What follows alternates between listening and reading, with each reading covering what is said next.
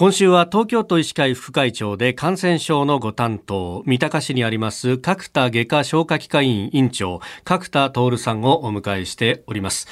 えー、今朝はこの感染の拡大を受けて増えている自宅療養について、まあ、自分がなった場合も想定しながら伺っていこうと思いますが、まあ、発熱しているあるいは濃厚接触者になった場合これあの一連の、まあ、一般的な流れとしてはどういう形になっていきますか？まずあのそういった不安というか症状がある場合は、やはりあのかかりつけ医か、まあまあ、身近なお医者さんにまずそ電話で相談していただきたいと思います。そうした時に、まあ、必要であったりば検査をするできる場所、自分のところであったりあのご紹介しますしもしそういうかかりつけのお医者さんいない場合は、はい、あの発熱相談センターというのがあの各自治体設けておりますので、はい、そこへ電話をすると自分の住所の近くの、まあ、大体3か所ぐらいのそのそういう PCR 検査なんかをできるところを紹介してくれるんですよ。そうするとそこへ電話をかけて、そして受診して、まあ、必要だったら検査するという流れになります。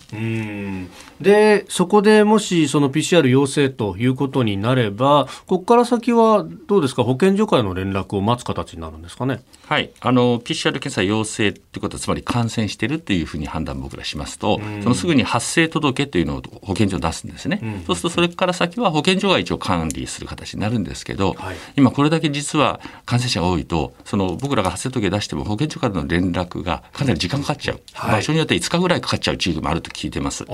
ですからその間はその保健所からの管理下にも置かれないわけなので、ええ、やはり僕ら検査したかかりつけ医であったり検査した医師が、まあ、毎日というかな、熱の状態とかを、まあ、聞いていくあのチェックすると健康観察するというふうに各地域ではお願いしています。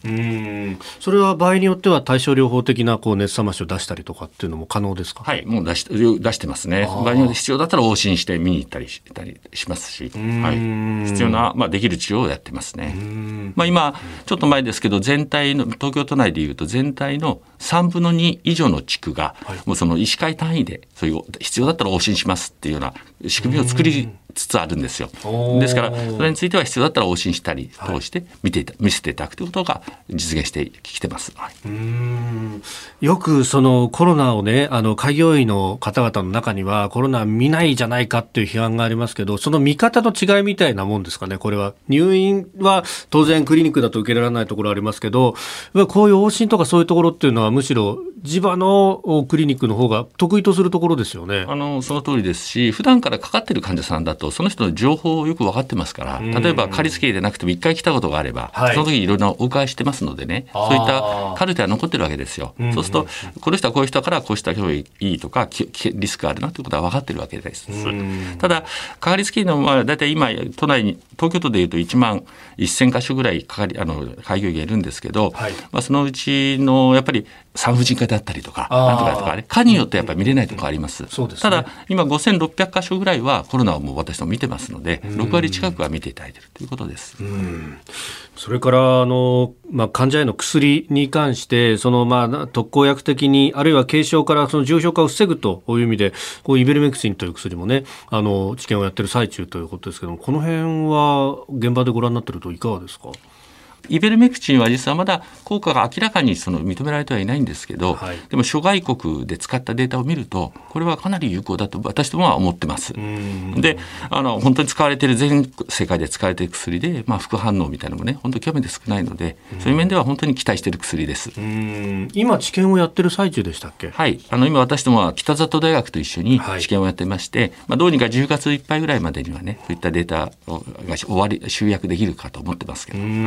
一時期そのあの参加してくださる患者の方が足らないんじゃないかみたいなことを言われてましたけどその辺いかがですか？あのその後はまあ順調に伸びてるんですけどただ逆にこれだけ感染者増えちゃうと、はい、そういう人たちがまた今度治験の参加者が入院できないっていう状況もなりますので入院した上で検査するのが一応原則なんですね治験の方もね。あうん、そっかそっか。ただまあ一応あのそのぐらいをめどにはどうにか終われそうだというふうに聞いてます。なるほど